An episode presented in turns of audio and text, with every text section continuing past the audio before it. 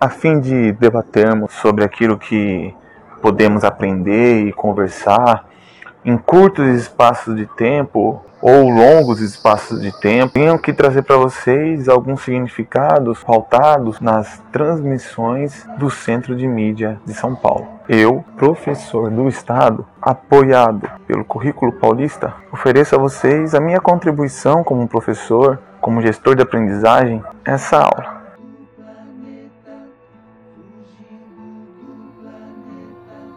O que é filosofia? A filosofia poderia ser definida pela sua palavra filo, mas a sua palavra sofia. Mas essa união não necessariamente expressa o verdadeiro significado da filosofia, com F maiúsculo, não como palavra, mas como um conceito idealizado através de forças vívidas registradas na história da humanidade. Pitágoras foi o cara que cunhou o nome filosofia. O filósofo, na Idade Moderna, já era entendido como aquele que, antigamente, no seu originar, dava nome àquilo que não tinha nome ainda. Ele falava daquilo que não se conseguia falar.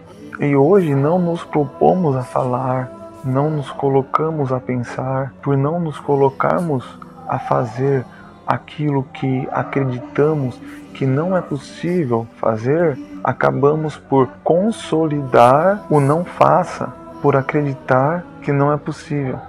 Agora, fazendo aquilo que naturalmente fazemos quando estamos a pensar, estamos fazendo algo totalmente diferente a cada segundo, mesmo sendo igualzinho anteriormente. Mesmo que eu saiba o que é pensar no seu ponto de vista de fazer, pensar, pois agora que você está me escutando, esse estar ouvindo faz você pensar. E pensar no que você está ouvindo pode ser pensar em minhas palavras ou no apenas no som que está entrando. Pense nisso. Os significados desses sons é, adaptados à sua mente pela interpretação das ondas sonoras faz com que, com que pensamos e esse pensamento não é surpre, surpresa para ninguém.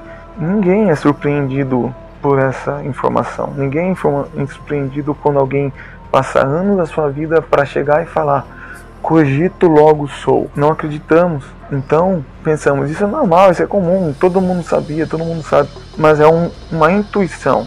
O filósofo ele prepara tudo aquilo que no final das contas vai ser fácil de intuir, mas na sua né, formulação, na, postula, na postulagem de um problema, na exemplificação de um propósito que possa ser entendido de maneira mística, aí vem o conceito místico do que é filósofo, aquilo que está entre religião e ciência, a filosofia.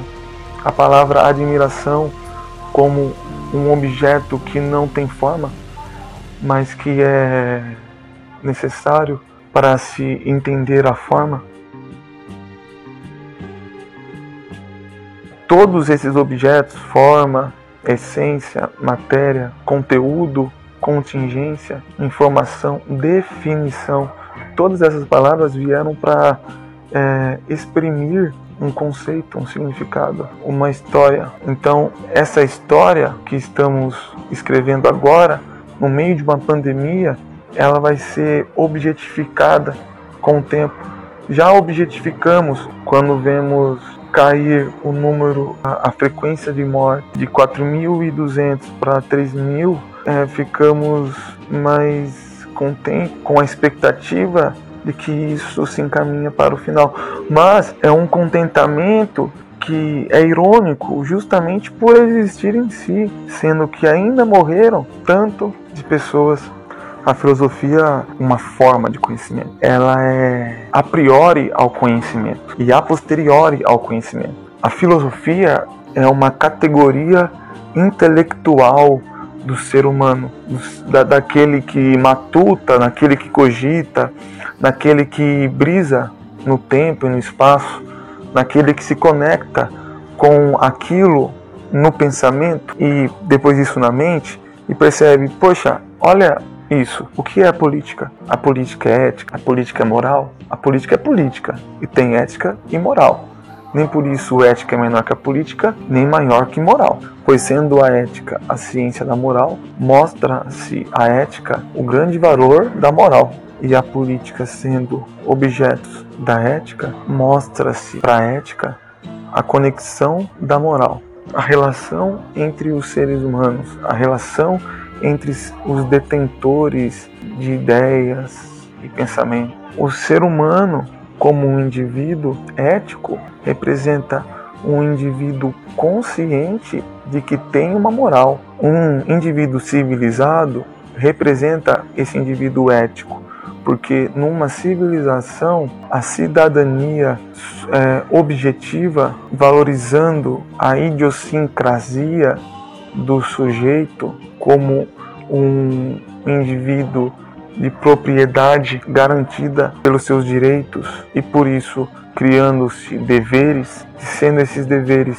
postos publicamente num contrato social, que é a Constituição, isso cria-se num contexto onde que o indivíduo deve ser ético, óbvio, se ele for um cidadão. Por isso que a ideia de cidadão na Grécia era aquele que era cidadão quando ele não era escravo, nem mulher, nem analfabeto. Hoje vemos que isso não resume a coisa toda. Né? A vivência é muito maior do que essas classes sociais. No entanto, as classes sociais predominam nas ideias de vivência daqueles que vivem além dessas ideias, porque a política ela se mostra na mídia como uma vivência de ideias. Mas aquele que não vive a política não vive essas ideias. Mas os políticos que vivem ideias políticas tentam representar a vivência de ideias desse que não vive na vivência das políticas.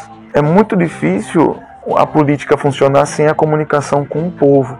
E é por isso que o Nietzsche diz que a percepção ética é perceber que não há ética, a percepção moral é perceber que não há moral. O valor das coisas é ver que não tem valor. A civilização não é civilizada. Porque existem circunstâncias que fazem com que os, os instintos e valores morais estejam absurdamente superiores na escala gradativa do desenvolvimento lógico, na escala gradativa do ser lógico sobre as ideias, do que é real, do que existe, do que é verdade, do que é mentira, porque isso prioriza toda a essência do que é social, do que é, do que é civilizado envolve, não se resolve?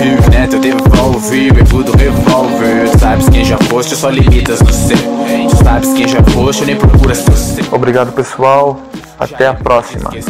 A síndrome do pensamento, assume o pensamento Tu lembrou, voltou. Qualquer dúvida, envie no e-mail professor Eric xxi@gmail.com ou pelo WhatsApp no número 97686 8132.